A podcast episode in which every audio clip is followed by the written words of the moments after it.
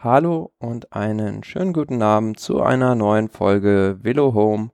Heute ein Velo Race Tour de France Spezial 2019 Teil 2. Ähm, wir hatten ja schon ähm, in der letzten Woche die Vorschau aufgezeichnet, der Christian und ich, Thomas. Und heute wieder mal dabei der Chris. Schönen guten Abend. Hallo.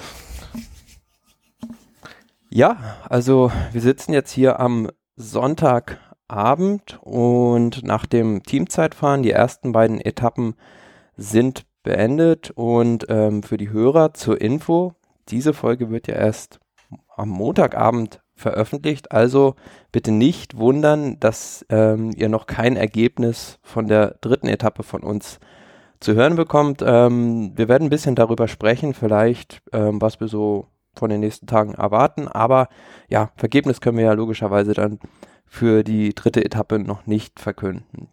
Ja, fangen wir, starten wir vielleicht gleich mit dem Grand Depart gestern in Brüssel. Da war ja ordentlich was los. Ähm, ja, wie hast du die Etappe so verfolgt, Chris? Ja, generell so wie es sich glaube ich gehört, ab Sekunde null. Also ich muss echt sagen, ich finde was äh, was was die ARD da wirklich auf die Beine stellte, auch mit mit dem Sender One also, dass sie da wirklich jede Sekunde quasi live übertragen, das finde ich schon klasse. Von daher habe ich mir gestern am Samstag gedacht, da gehe ich doch gleich mal ganz am Anfang rein. Vor allem, weil, ja, die Zuschauermassen hast du angesprochen, das war natürlich beeindruckend und was mich natürlich so ein bisschen gereizt hat, war, dass da nach 40 Kilometern da natürlich schon eine Bergwertung anstand und nicht irgendeine, sondern es sollte da die Mauer von Gerardsbergen hoch und ich habe mir gedacht, Mensch, das könnte doch was für Nils Pollitt sein und habe ihm da so ein bisschen so die Daumen gedrückt, dass er vielleicht den Sprung in die Gruppe schafft. Am Ende waren es ja aber dann äh, andere Fahrer, die, die ausgerissen sind. Also ja, man konnte damit so ein bisschen spekulieren, dass ein Greg van Avermaet auf heimischem Terrain sich dieses Bergtrikot vor allem auch da an der Mauer von Gerardsbergen sichern will, sich das nicht entgehen lassen will. Aber war doch recht überraschend, dass dann gleich die zweite Attacke war es, glaube ich, gesessen hat. Richtig, also mein Mann hat das jetzt bei der Tour, gerade wenn jetzt als erste Etappe da eine Sprint-Etappe mehr oder weniger ansteht, hat man das ja tatsächlich so schon häufiger erlebt. Also dass wirklich eine frühe Gruppe ganz schnell wegkommt, weil einfach die Erfolgsaussichten gering sind im Regelfall. Allerdings, ja, dieses Mal eben mit, mit der Möglichkeit, da äh, mit einer frühen Bergwertung sich dann gleich das Bergtrikot zu sichern und dann natürlich dann auch gleich schon für mindestens zwei Tage oder bis zum dritten Tag auf jeden Fall, weil natürlich bei einem Mannschaftszeitfahren jetzt keine Bergpunkte verteilt werden. Das hat die Situation schon so ein bisschen, ich sag mal, lukrativer für Ausreißer ähm, gemacht. Und ja, Greg van Avermaet, den hätte ich jetzt tatsächlich in, in so einer Gruppe nicht erwartet. Da habe ich gedacht, okay, der guckt jetzt vielleicht wirklich eher so aufs Etappenziel, weil es da ja doch die letzten paar hundert Meter nochmal mit ein paar Prozent nach oben ging, ob er da vielleicht eher eine Chance hat. Aber na, der hat die, die Chance einfach ergriffen und wie gesagt, schade, dass da Nils Pollitt nicht mit nach vorne in die Gruppe gegangen ist. Sein Kollege war dabei, der Mats Wirtz Schmidt. Aber ja, Greg van Avermaet gegen Pollitt an der Mühr von Gerardsbergen, das hätte schon was gehabt. Definitiv, ja. So war es natürlich so, ähm, dass äh, der Mats Wirtz Schmidt noch dabei war. Dann, glaube ich, war noch Behane mit dabei und Xandro Meurisse von Monty Group Couper. Ja gut, die haben an so einem kurzen Anstieg wenig gegen, gegen Greg van Avermaet auszurichten, zumal wenn es noch die Mauer von Gerardsbergen ist, die der wirklich in- und auswendig kennt. Und somit stand ja nach der ersten Bergwertung dann Van Avermaet schon als Träger des Bergtrikots ähm, fest. Diese Viertkategorie Bergwertung am Bossberg hatte ja keine Auswirkungen mehr darauf, beziehungsweise ja, Van Avermaet hatte dann ja, glaube ich, durch die durch die höher kategorisiert gewonnene Bergwertung das Ding sicher. Ähm, ja, und ich denke, er hat sich wahrscheinlich gesagt, lieber den Spatz in der Hand als die Taube auf dem Dach. Also das Bergtrikot kriege ich dann halt auf sicher. Dann habe ich eigentlich schon, ja, bin ich in dem Rampenlicht, in dem ich mich hier in Belgien präsentieren will und wenn der Etappensieg oder eine super Platzierung noch mit rausspringt, Finale, warum nicht? Und er ist ja dann auch später noch mitgesprintet und ähm, ja immerhin noch auf Platz 11 am Ende dann gelandet. Aber ja, so nach diesen beiden Bergwertungen waren ja dann die Ausreißer ziemlich desorganisiert erstmal und die wurden ja auch irgendwann wieder eingeholt. Genau, das Ganze war dann nicht mehr wirklich, also der, der ganz große Zug hat da natürlich gefehlt. Greg van Avermaet hat schon kurz nach dem Bossberg sich einfach durchsacken lassen und wieder sich ins Feld fallen lassen. Sicherlich äh, zum einen, weil er sich Richtung Etappenfinale noch was ausgerechnet hat und am Ende ja sogar Elfter wurde, also jetzt gar nicht mal so weit abgeschlagen. Zum anderen aber auch, ja, um Kräfte zu sparen, auch hinsichtlich äh, dem heutigen Mannschaftszeitfahren. Und Greg van Abermatt war sicherlich auch der stärkste Fahrer vorne.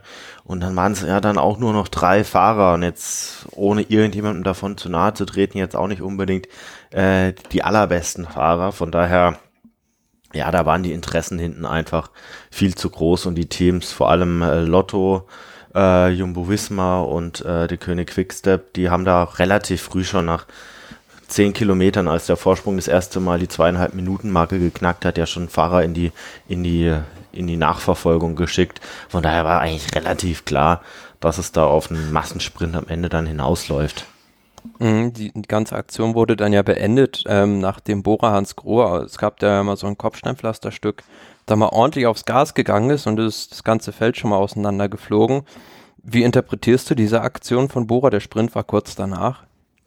Ja, zum einen, also ich denke, da waren sicherlich zwei Sachen, die damit reingespielt haben. Zum einen, oder waren vielleicht sogar, ja, eher sogar drei vielleicht sogar. Also klar, zum einen ähm, versucht man natürlich immer in so Kopfsteinpflasterabschnitte möglichst weit weit vorne reinzufahren, vor allem wenn man Fahrer im Gesamtklassement dabei hat, weil letzten Endes so die Gefahr, dass es dort zu einem Sturz kommt, aufgrund von Unachtsamkeiten oder sonst was, die Gefahr ist schon auf so einem Kopfsteinpflasterabschnitt besonders hoch, dass da wirklich was passiert. Und wenn man da dann da hinten ist, klar, es war jetzt noch relativ weit bis ins Ziel, ich glaube noch so 70 Kilometer. Aber je nachdem, welche Fahrer dann in den Sturz verwickelt sind und welche nicht, kann es auch schon mal sein, dass man so einen Rückstand möglicherweise gar nicht mehr zugefahren bekommt. Also die Gefahr hat man natürlich zum äh, gemindert. Zum anderen, klar, ist es schon fast so eine Art äh, Sprint-Vorbereitung gewesen. Also man hat da geguckt, dass man da möglichst ja auch Sagan aus allem raushält und die Ausreißer waren zu dem Zeitpunkt ja gar nicht mehr so wirklich weit vorne. Und da ist natürlich dann die Aussicht, dann vielleicht doch die 20 maximal äh, zu bekommenden Punkte abzustauben, doch noch, oder was heißt abstauben, das ist, ist der falsche Begriff, aber um die 20 Punkte zu sprinten, ist sicherlich auch ein Stück weit lukrativer als dann um ich sage jetzt mal, um zehn Punkte letzten Endes zu sprinten. Und es hat sich ja für Sagan ja auch gelohnt, weil er diesen Zwischensprint dann auch hat gewinnen können. Definitiv, also zumal dann auch die Gegenwehr kleiner war. Also Viviani war, glaube ich, hinten zum Beispiel mit einem defekten Alexander Christoph war auch bereits zu dem Zeitpunkt da nicht mehr in der Gruppe dabei. Die sind dann aber nach dem Sprint alle wieder zurückgekommen. Es lief alles zusammen. Und dann, ja gut, hat's ein Einzelner, Stefan Rossetto, nochmal probiert, aber der konnte einem ja, schon so ein bisschen leid tun, weil man wusste eigentlich, der steht auf verlorenem Posten gegen die Sprintermannschaften. Ja, und dann ging es ins Finale. Ähm, das wurde im Prinzip eingeleitet, eingeläutet durch diesen Sturz von Jakob Vogelsang, der da relativ heftig über einen Bordstein ge gestürzt ist. Aber ja, es ist wie so oft, in den vergangenen Jahren schon bei Vogelsang, dass er sich in den ersten Etappen irgendwo hinlegt. Aber ja, es ist natürlich oft Pech, aber in dem Falle würde ich halt sagen, es war glaube ich 15 vor Ziel oder so, da hat er eigentlich in der hinteren Position nichts zu suchen. Ja, klar. Also was man halt über, übers Kopfsteinpflaster sagen kann, kann man natürlich auch über den hinteren Teil des Feldes sagen, dass wenn es da vor einem kracht, man natürlich, je weiter man hinten fährt, umso häufiger da auch mal involviert wird. Von daher klar, da muss er gucken, dass er da weiter vorne fährt. Warum er es nicht gemacht hat, weiß ich nicht. Keine Ahnung. Vielleicht war er kurz vorher nochmal beim sportlichen Leiter oder fühlt sich vielleicht generell in diesen Positionskämpfen nicht so wohl. Letzten Endes hat er es jetzt auch mit den anderen Fahrern ins Ziel geschafft, hat er keine Zeit verloren. Es hat zwischenzeitlich mal ein bisschen heftig aus, weil, weil er aus dem Gesicht geblutet hat. Aber ich glaube, der ganze Sturz war noch recht glimpflich und ja, es sind ja wirklich noch einige Etappen äh, dazwischen, bis es für ihn dann das erste Mal so richtig intensiv dann wird auf der sechsten Etappe. Von daher gehe ich davon aus, dass er sich da jetzt ganz gut von erholen wird. Ja, wir haben letztes Mal bei unserer Tourvorschau ja unsere Favoriten auch genannt und haben da auch über Vogelsang gesprochen. Und ich habe ja gesagt, für mich ist er eigentlich zu kräftig für diese dritte Woche im absoluten Hochgebirge. Siehst du ihn überhaupt als einen, der, der die Tour gewinnen kann? Um die Tour zu gewinnen, ja, da muss so viel passen. Also ich denke, äh, ein starkes Team hat er. Er hat da richtig gute Leute an seiner Seite. So richtig weit vorne bei einer dreiwöchigen Grundfahrt ist er noch nie reingefahren. Allerdings muss ich dazu sagen, habe ich ihn auch noch nie so stark wie dieses Jahr erlebt. Jetzt sind auch nicht wirklich alle Top-Fahrer, die jetzt topfit am Start stehen könnten, jetzt auch wirklich topfit am Start. Von daher, ich glaube, so große Chancen wie dieses Jahr gab es selten. Ich würde ihn jetzt beim Kampf ums Podium, würde ich ihn jetzt nicht, nicht grundsätzlich ausschließen, weil er dieses Jahr einfach wahnsinnig stark fährt, also vom Frühjahr äh, bezogen, aufs Frühjahr bezogen oder auch jetzt mit dem Sieg bei der Dauphiné da muss ich sagen, ich traue ihm schon, schon einiges zu, wie es dann wirklich im Hochgebirge läuft. Ja, klar, ob er dann wirklich mit einem Bernal dann mithalten kann, ist, ist die Frage. Ich meine, so von was die Kräftigkeit angeht, ein Garen Thomas ist jetzt auch kein absolutes Leichtgewicht, auch wenn er sicherlich jetzt aktuell äh, weniger Kilos hat als vielleicht noch vor ein paar Jahren. Also ich sehe ihn nicht chancenlos. Aber hm. generell haben viele Fahrer zumindest ihre Chance. Klar, definitiv. Ähm, ja, gut, dann ging es weiter in Richtung, in Richtung Brüssel, in Richtung Ziel. Und da hatten sich schon alle so auf den Massensprint eingestellt, ich eigentlich auch. Und dann hat dann doch nochmal dieser Sturz, dieser Massensturz 1,5 Kilometer vor dem Ziel das Ganze richtig durcheinandergewirbelt. Kronewegen hatte sich da an einem Hinterrad aufgehängt und hatte dadurch eine Kollision ausgelöst und ähm, Fahrer, die da unter anderem zu Fall kamen mit ähm, Bambo Horic, ich glaube Mohoric war es, pardon, mhm, er saß, Sturz, saß der den Sturz ausgelöst ja. hatte. Und ja, waren einige auch äh, Favoriten leicht involviert, also Emanuel Buchmann, Garen Thomas, der da auch ins Absperrgitter fahren musste, wenn auch die Verletzungen nicht so groß gewesen zu sein schienen. Ja, und ich meine, äh, Van Kronewegen, oder ich weiß gar nicht, ist es Van Kronewegen? Ich glaube, ohne Van, oder? Dylan Kronewegen. Ohne Van. Genau. Er war ja vorher ja, man muss man schon sagen, eigentlich so der Top-Favorit tatsächlich. Also es gab einige Fahrer, die man da tatsächlich so mit in der Verlosung hatte, aber wenn man mal so durch die Reihen gefragt hat, äh, war Kronewegen schon der, ich sag mal, der Top-Favorit. So leicht vor Viviani und dann vielleicht noch so Sagan Jun oder oder so weiter, wie man sie halt noch kennt. Und letzten Endes hat er ja auch in seinem Team wahnsinnig starke Leute an seiner Seite. Also ich glaube, der, der, der Sieger am Ende der, der kam ja dann aus dem gleichen Team, Mike Teunissen. Äh, und ich glaube, hätte man wetten müssen auf einen anderen Fahrer aus dem gleichen Team, wenn man äh, jetzt Grunewegen mal rausnimmt, hätte man wahrscheinlich Wout van Art getippt, weil der ja auch schon im Sprint gezeigt hat, dass er da richtig schnell ist. Aber Mike Teunissen, hui, hätte ich jetzt nicht gedacht. Nee, also den hatte ich auch absolut nicht auf dem Zettel. Gut, er hat jetzt vielleicht in diesem Jahr auch schon super Resultate gebracht, also hat die ähm, Hammer Series in Norwegen gewonnen beispielsweise und die ZLM Tour auch, aber es sind halt alles so Rennen, ja, die nicht das Prestige haben wie eine Dauphiné oder wie die Tour de Suisse beispielsweise, aber dass der so richtig gut bergauf sprinten kann, ja, da sollte man sollte man den schon zukünftig auf der Rechnung haben, aber ich fand, es war ein sehr, sehr chaotischer Sprint, ohne jegliche Organisation und es war auch ein sehr schwieriger Sprint, weil es ging ja zum Schluss so vier fünf Prozent die letzten 400 Meter nochmal bergan und man hat gesehen, beispielsweise ein Colbrelli, der den Sprint eröffnet hat, dem sind zum Schluss die Beine eingeschlafen. Und auch ein Caleb Ewan, der eigentlich, fand ich, von der Endgeschwindigkeit richtig gut drauf war, der wurde da zweimal eingebaut.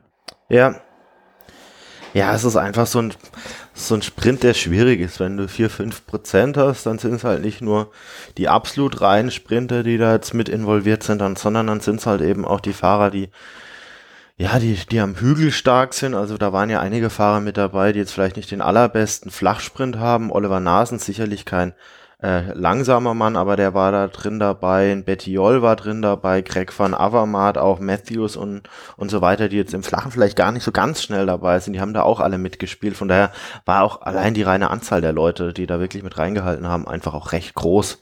Und es gab dann na, kein wirkliches Team mehr, das das Ganze so ein Stück weit kontrolliert hat letzten Endes. Nö, also man hatte auch gedacht bei Jumbo Wismar, dass äh, Wout van Aert, der war ja super platziert, dass der dann da außen vorbeischießt, aber es war dann halt sein Teamkollege, der ganz auf der Außenbahn vorbeikam und ja, Peter Sagan hat vielleicht auch gedacht, dass es Grönewegen ist und mussten alle erstmal so, brauchten einen kurzen Moment, um zu realisieren, dass Mike Teunissen gewonnen hat und nicht etwa Grönewegen oder Van Art. Aber ja, positive, positive Überraschung für mich noch auf der Etappe. Vierter Platz für Giacomo Nizzolo. Ja, also für, das, für die Mannschaft der Menschen Data ein super Resultat. Da hätte man vielleicht auch eher mit Boaston Hagen gerechnet. Aber ja, sie wurden ja viel kritisiert, dass sie Mark Cavendish nicht mitgenommen haben vielleicht aber trotzdem die richtige Entscheidung, Nizolo mitzunehmen. Ja, ich denke, äh, wenn man die wenn man die reine Leistung betrachtet, gibt sicherlich genügend Argumente, warum man Cavendish jetzt nicht hätte mitnehmen müssen oder ihn auch zu Recht nicht mitnimmt. Ähm, die Frage ist natürlich immer, nimmst du so einen Mann vielleicht einfach auch ein Stück weit, na, wegen seiner Reputation mit, also weil er einfach auch eine gewisse Aufmerksamkeit dann einfach auch bringt. Wie viel ist das dann tatsächlich noch wert? Also ihn nicht mitzunehmen. Ich weiß nicht, auf der einen Seite kann ich es nachvollziehen, auf der anderen Seite so eine Tour ohne Mark Cavendish, die ganzen Geschichten, die man um ihn rum äh, erzählen kann. Ich finde es ein bisschen schade, dass er nicht dabei ist, obwohl ich jetzt in der Vergangenheit mich jetzt nicht gerade als großer großer Cavendish-Fan geoutet habe, muss ich echt dazu sagen. Ja, Nit Solo, ja, mit seinem vierten Platz ganz stark. Beim Giro habe ich ihn nicht so stark gesehen, da, da waren die Platzierungen weitestgehend auch schlechter, von daher hat man zumindest leistungstechnisch gestern keinen Cavendish vermisst. Mhm.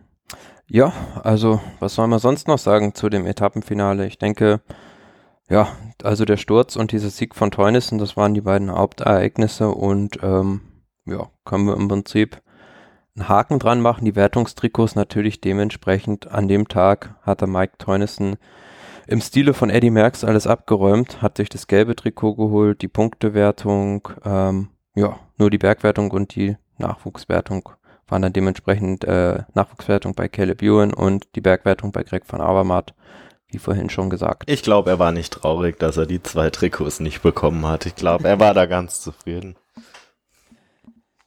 Ja, und dann ging es heute weiter, auch noch in Belgien, um genau zu sein, wir sind immer noch in Brüssel, stand Mannschaftszeitfahren auf dem Programm 27,6 Kilometer ähm, Brüssel nach Brüssel. Ende vor dem oder ist direkt unter dem Atomium zu Ende gegangen. Kennen wahrscheinlich sehr viele dieses berühmte, äh, dieses, dieses berühmte Gebäude oder wie, wie soll man dazu sagen?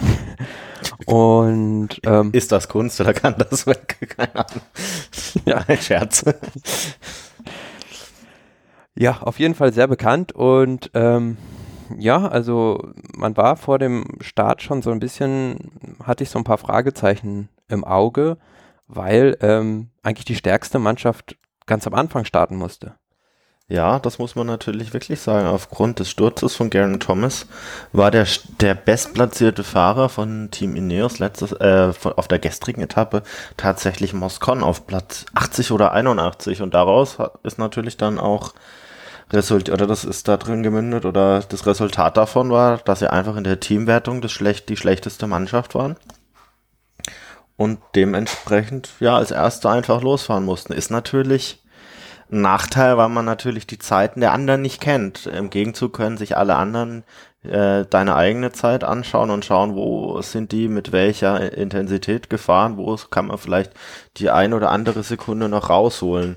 Was ich am beeindruckendsten fand, jetzt als ich dann das Team Ineos da von der Startrampe hab rollen sehen, äh, dass da gefühlt äh, die, die ehemaligen Zeitfahrmeister oder auch noch aktuellen Zeitfahrmeister aus sechs verschiedenen Nationen da wirklich im Team vereint waren. Also das war wirklich beeindruckend. Castro Viejo, Spanien, Thomas, äh, Großbritannien, Moskau Italien, Pools, Niederlande, äh, Bernal, Kolumbien und dann war noch einer dabei weiß gar nicht, wer das da noch weiß. Ich meine, meine, es wären sechs verschiedene nationale Meister der Vergangenheit gewesen. Mhm.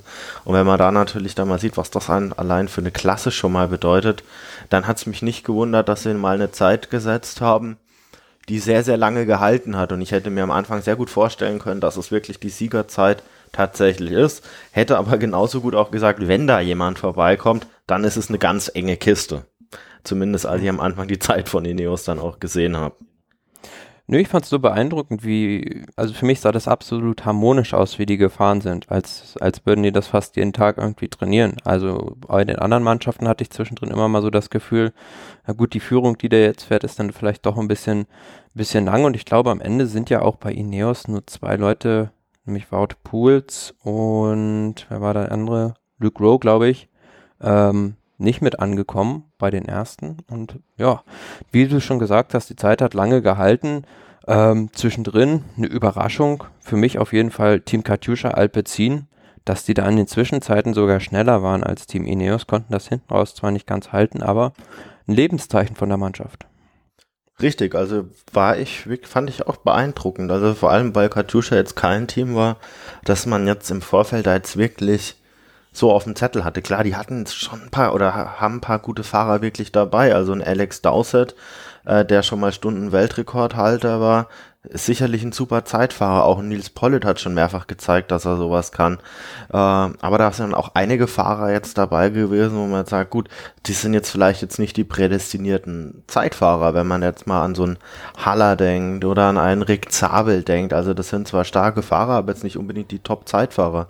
Da sieht man allerdings wieder, dass so ein Team äh, gar nicht mal unbedingt jetzt aus diesen reinen Zeitfahrern bestehen muss, sondern es eigentlich nur wichtig ist, immer mal wieder für eine kurze Zeit eine gewisse Intensität fahren zu können und sich dann wieder relativ schnell davon zu erholen, um dann wieder eine Weile Vollgas zu geben. Von daher hat es da wirklich ganz gut geklappt mit der Teamzusammensetzung.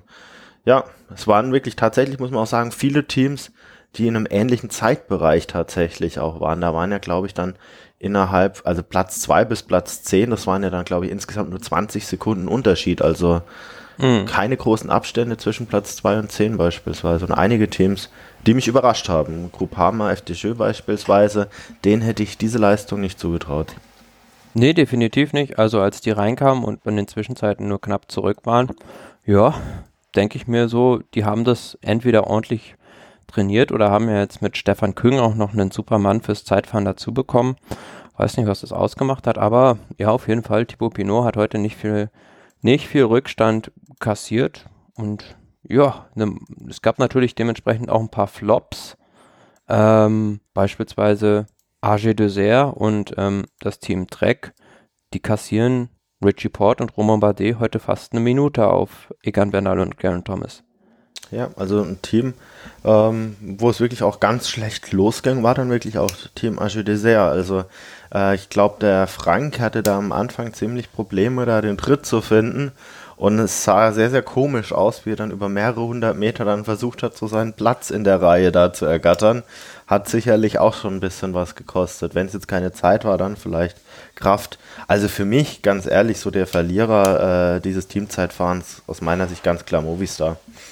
Also äh, man ist ja da im Prinzip gewohnt, dass die Spanier bei, bei so Teamzeitfahren jetzt vielleicht nicht immer die allerbesten sind, aber da sie doch zu den besseren Teams gehören und von denen muss ich wirklich sagen, da war ich jetzt heute sehr enttäuscht. Also eine Dreiviertelminute auf Team Ineos, da wird es nicht ganz so einfach für Quintana und Landa, das einfach auch mal wieder gut zu fahren.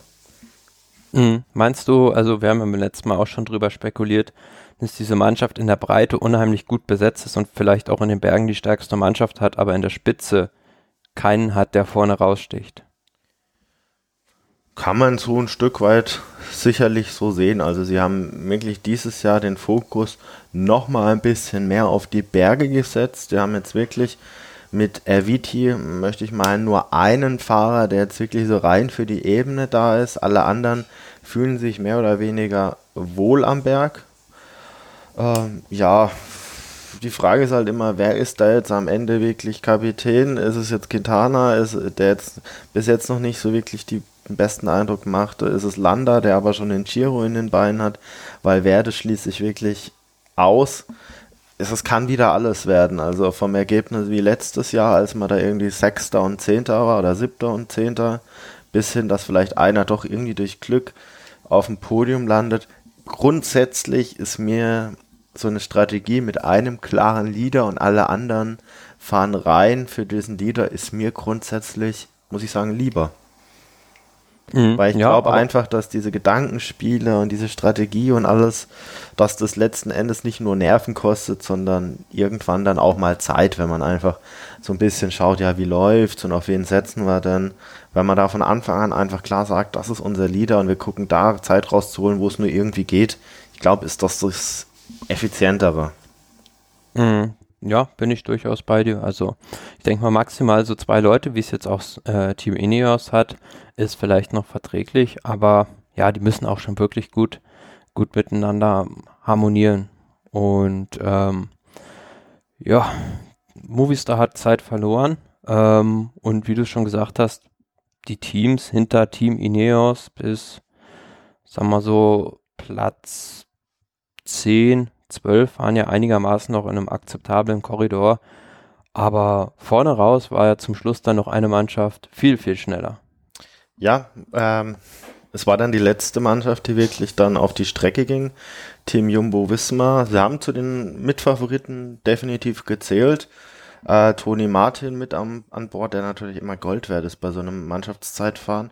Aber auch ein Wout van Aert, der bei der Dauphiné ja schon das Zeitfahren gewonnen hat und in einer überragenden Verfassung zu sein scheint. Steven Grüßwald, ein guter Zeitfahrer, ja, und so hat es einfach sich, sich super ergänzt. Mike Teunissen mit der gewissen Extramotivation, weil es für ihn ja darum ging, das gelbe Trikot zu sichern und zu verteidigen.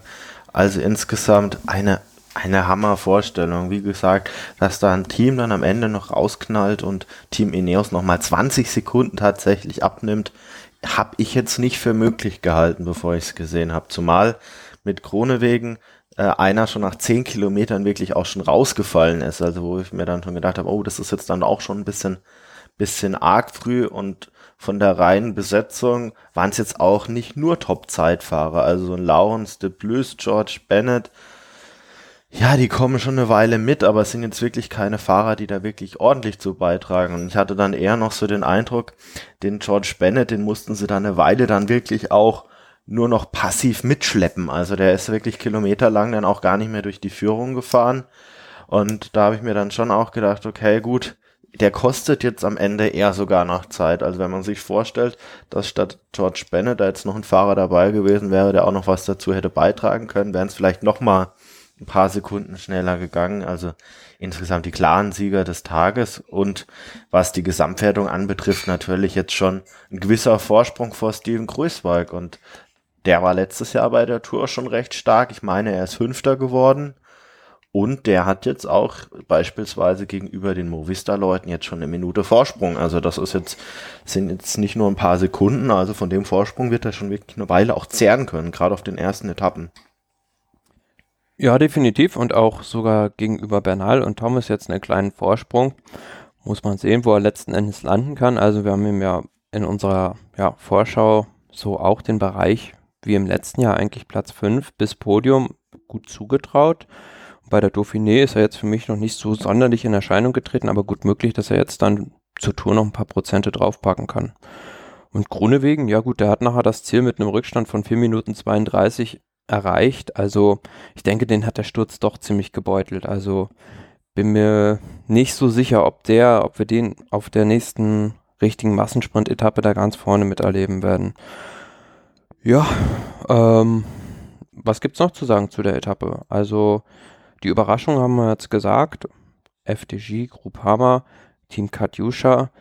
Gut, was kann man noch sagen? Also was ich jetzt nicht erwartet hätte, wäre, dass ein Simon Yates beim Team Mitchell Scott das Team nicht halten kann. Also der musste relativ früh dann auch schon abreißen lassen und zumindest sollten die Diskussionen, ob er oder sein Bruder jetzt auf Gesamtklassement fahren im Team, die sollten beendet sein, weil wenn er auf Gesamtwertung fahren würde oder zumindest Plan B da sein sollte, dann hätte man mit Sicherheit auf ihn gewartet. Aber ähm, er wurde da zurückgelassen und ich denke, dass da jetzt schon relativ klar ist, dass seine Ambitionen da jetzt nicht im Gesamtklassement liegen. Er hat heute auch äh, vier Minuten etwa verloren. Von daher ist das schon ein gewisser Rückstand. Mhm.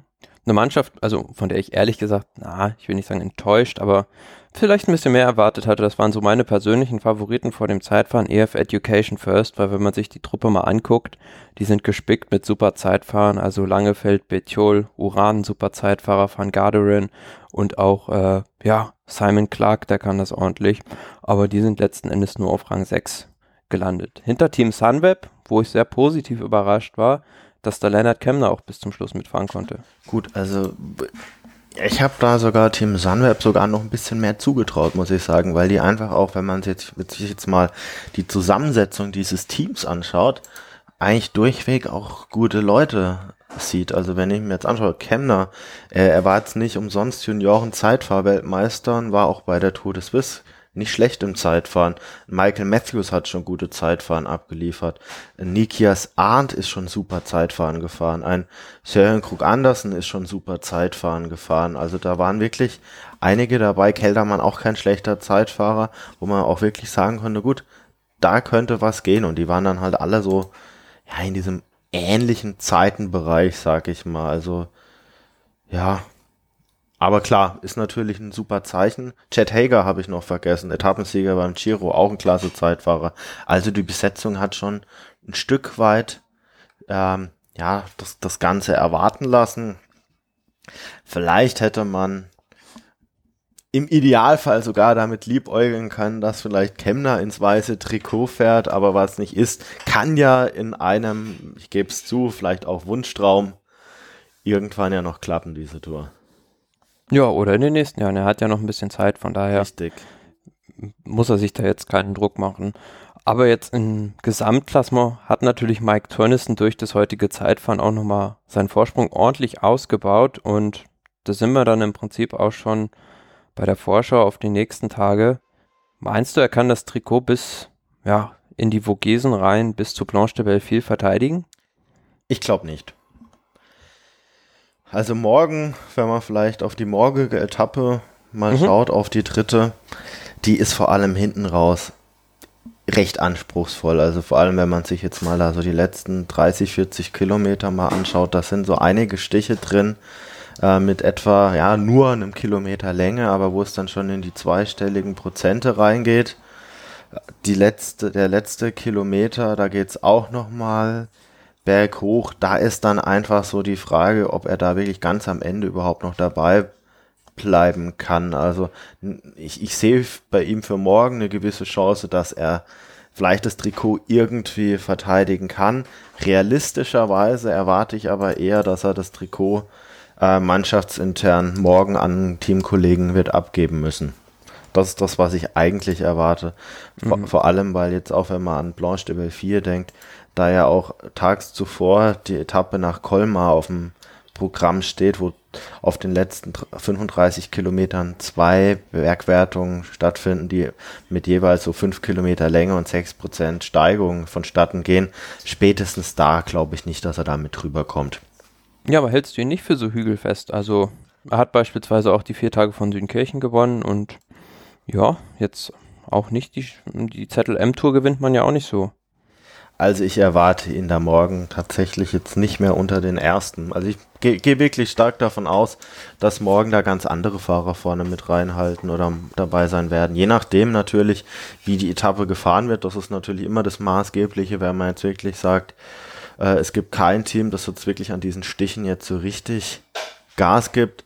Kommt er vielleicht da noch äh, drüber, spätestens auf der Etappe nach Colmar sollte er das Trikot aus meiner Sicht da verlieren, möglicherweise, weil da eine, eine Gruppe möglicherweise durchkommt oder eben, weil es in den Bergen da schon so ein bisschen zur Sache geht. Und ich kann mir allen Ernstes nicht vorstellen, dass das Team Kräfte investiert, um quasi für ihn das Trikot tatsächlich zu verteidigen. Das kann ich mir nicht vorstellen. Mhm. Ja, die, die Etappe jetzt am Montag, also morgen, ist dann ja auf den letzten 50 Kilometern so ein bisschen Ardennenmäßig irgendwie, also richtig schwierig, wie du schon gesagt hast, mit ganz vielen kleinen Stichen. Erinnert mich irgendwie so ein bisschen an die Etappe von 2014, die da in äh, Yorkshire in Sheffield zu Ende ging, wo es auch nur rauf und runter ging, so die letzten 50 Kilometer. Und ein ähnliches Szenario könnte ich mir halt auch vorstellen, dass da eine Gruppe vielleicht von ja, 50 Mann am Ende noch zusammen ist. Also viel mehr wird es, denke ich, auch nicht sein. Ja, es, es kommt halt tatsächlich, ich habe mir jetzt auch nochmal das Profil von Sheffield angeschaut, da ging es die ganze Etappe über halt schon immer mal hoch und runter und teilweise auch mal so längere Anstiege, da war jetzt dann auch mal ein Anstieg mit 5 Kilometern 7 Prozent dabei. Und da auch war, da war auch auf den letzten fünf Kilometern nochmal so ein Anstieg mit 11 Prozent. Ich glaube, ganz so selektiv wird es morgen nicht werden. Ähm, zumal ja auf diese Stiche folgen dann immer mal wieder auch sieben Kilometer oder acht Kilometer dann auch mal wieder so, ich sag's mal, ein Flachstück, wo vielleicht auch der eine oder andere Fahrer nochmal rankommt. Also ja, kommt einfach ganz stark drauf an, wie es jetzt gefahren wird, ob jetzt wirklich ein Team es auch wirklich drauf anlegt, dass auch wirklich eine Selektion stattfindet. Ich könnte mir beispielsweise da so ein Team Quickstep vorstellen. Ich könnte mir auch ein Team Sunweb morgen vorstellen, die dann einfach so ein bisschen für Alaphilippe oder Matthews das Feld so ein bisschen ausdünnen müssen, um da einfach äh, die Siegchance da herbeizuführen. Ja, ob es wirklich am Ende dann nur noch 50 Mann sind, weiß ich nicht. Da könnte ich mir sogar vorstellen, dass es noch ein paar mehr sind, je nach, je nach Fahrweise. Morgen wäre grundsätzlich natürlich auch die Chance für eine Gruppe, wobei ich da die Chancen eher, eher gering sehe. Gerade so Fahrer wie Greg van Avermaet, das ist jetzt so eine Etappe, die kann er gewinnen. Hm, sehe ich auch eher die Chancen für eine Gruppe gering. Also ja. Also was morgen natürlich mal jetzt eine Besonderheit darstellt, ist dieser Bonus. Äh, ist, ist auf der letzten Bergwertung der dritten Kategorie, dass es da zusätzlich zu den Bergpunkten auch Zeitbonifikationen gibt. Und das wäre tatsächlich so eine Option, wo vielleicht der ein oder andere ja, ein bisschen Zeit zurückgewinnen könnte. Je nach Konstellation vielleicht auch mit, sag ich mal, relativ wenig Aufwand möglicherweise, weil es wird sicherlich 16 äh, Kilometer vom Ziel durchaus auch die Möglichkeit geben, dass da eine Spitzengruppe schon wieder eingeholt ist und dass man da wirklich zum einen ums Bergtrikot wird kämpfen können, zum anderen möglicherweise da auch um, um die Zeitbonifikation. Und wenn an der Stelle das Feld jetzt schon dran ist, kann ich mir da gut vorstellen, dass da, wenn es jetzt nicht einen großen Kraftaufwand bedeutet, vielleicht auch ein Greg van Avermaet dann einfach sagt, Mensch, wenn ich jetzt hier recht leicht zwei Punkte im Bergtrikot vielleicht bekommen kann, noch dazu ein bisschen Zeit gut machen kann, dann lohnt sich das vielleicht, weil möglicherweise könnte so ein Greg van Avermaet äh, einer sein, der sich auf den nächsten drei Etappen durchaus noch eine kleine Gelbchance da ausrechnet, möglicherweise. Wenn es auch nur zeitweise ja. ist. Ja, da sind wir gespannt. Und ähm, ich finde, also ich tue mich schwer, einen klaren Favoriten auszumachen. Also ich würde so sagen, Ala Philipp, Van Avermaet, Peter Sagan, aber da bin ich gespannt, wie, ob da vielleicht auch Maximilian Schachmann da mal eine Chance bekommt bei Bora. Ähm, ja, das sind alles so Leute, die könnten gewinnen. Ja. Ganz klar sicherlich die Frage, ja, wie groß das Feld noch ist. Also bei einem 100-Mann-Feld wird da sicherlich Peter Sagan da auf sein Recht pochen. Wenn, wenn natürlich dann irgendwann mal das Feld doch ausgedünnt sein sollte, dann ja, ist es möglicherweise dann wirklich eher, eher äh, Schachmann, wobei so ganz steil ist es jetzt am Ende dann wirklich auch nicht, wenn man halt mal berücksichtigt, es sind zwar 500 Meter mit 8 Prozent, aber sie kommen da äh, aus einer Abfahrt, also von Kilometer 4 bis Kilometer 2 vorm Ziel, geht's da mit etwa 6% bergab. Also die kommen da schon wirklich mit, mit ordentlich Geschwindigkeit wahrscheinlich schon ran. Und da ist dann die Frage, ob, ob das vielleicht dann für einen Alaphilippe nicht einfach auch schon in dem Fall ein Stück weit zu leicht ist, um wirklich da die Kategorie äh, Sagan, Matthews möglicherweise von Avamat überhaupt schlagen zu können. Hm, ja, das ist, das ist so die Frage. Ist es zu schwer für die hügelfesten Sprinter auch schon oder nicht? Ja, lassen wir uns überraschen. Schauen wir mal. Und ähm, ja, danach, Etappe 4 ist halt eine, eine flache Etappe, ob schon es da eine Bergwertung der vierten Kategorie im Finale noch gibt. Aber ich denke, da sind wir uns einig. Das ist eine, ein Sprint Royal, wenn alles normal läuft. Erwarte ich jetzt eigentlich nicht, muss ich sagen. Also ich, ich glaube nicht, dass alle Sprinter mit dabei sind. Also vor allem drei Kilometer mit fünf Prozent das ist schon schwer genug, wenn man einen Sprinter wirklich abhängen will. Also ich bin der Meinung, dass man da, wenn man da jetzt einen Grunewegen oder vielleicht auch einen Viviani zwingend abhängen will, dass man das auch wirklich schafft. Und ich kann mir durchaus vorstellen, dass es da so Teams gibt, die vielleicht denken, okay, unser Fahrer kommt da, wenn wir mal schnell hochfahren, doch noch mit drüber und andere kommen nicht mit drüber. Ich denke da jetzt so an die Kategorie Caleb Ewan, der dann doch auch mal äh, sowas noch leichter übersteht. Also als ich jetzt heute Grünewegen gesehen habe, der da doch recht schwerfällig wirkte, drei Kilometer mit fünf Prozent, da, da könnten schon Lücken reißen, zumal es nach der Bergwertung nicht gleich wieder bergab geht. Das ist ja häufig so ein mhm. Fall, wenn es da nochmal ein paar Kilometer, ja, es sieht ja so ein bisschen aus, als würde es danach eher noch so mal so vier, fünf Kilometer mehr oder weniger fast eben weitergehen, dass da auch nicht gleich so die Erholung wirklich einsetzen kann. Um mal ja, aber das wären so die einzigen beiden Flachsprinter eigentlich, die, die man da auch in Schwierigkeiten bringen könnte. Grünewegen und Viviani, die anderen ja, da sehe ich jetzt eigentlich keinen, der, der nicht so einen Hügel hochkommt. Mhm. Ja, und interessant wäre natürlich dann bei, bei Team Jumbo Wismar, für wen fährt man denn dann jetzt? Also vor der Tour hätte ich gesagt, wenn Kronewegen wegfährt, dann für Wout van Art. Macht man das immer noch so? Fährt man jetzt für Teunissen? Du sagst, äh, du hältst ihn auch für recht hügelstark oder dass er auch bei Hügeln schon recht gut war. Ähm, er hat 50 Punkte, aktuell ist er punktgleich mit Sagan, wenn er so eine Etappe auch vorne mit beenden kann kann er vielleicht auch das grüne Trikot mal eine Weile verteidigen, möglicherweise?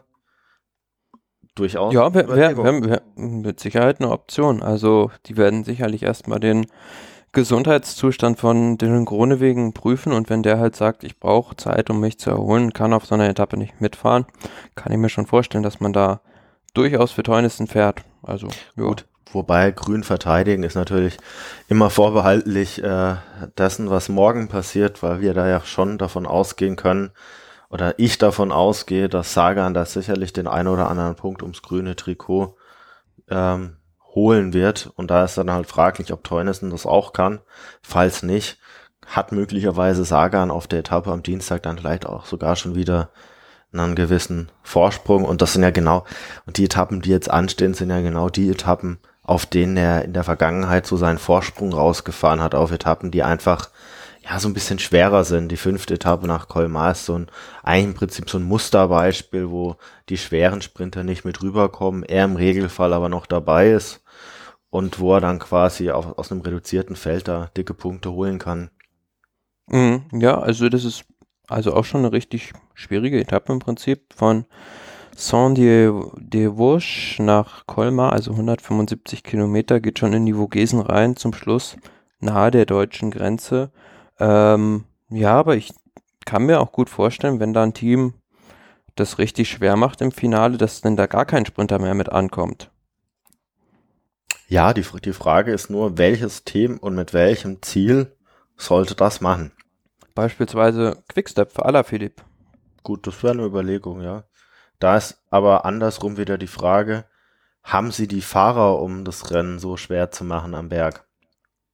Also ich sehe da einfach jetzt nicht einen Lampard, einen Markov, äh, einen, wen gibt's noch? Einen Mass wird das sicherlich jetzt auch kein Tempo berghoch für Alaphilippe machen da fehlt es wahrscheinlich sogar an den Fahrern, die am Berg überhaupt an dieses Tempo überhaupt gehen können, um das Feld so zu reduzieren.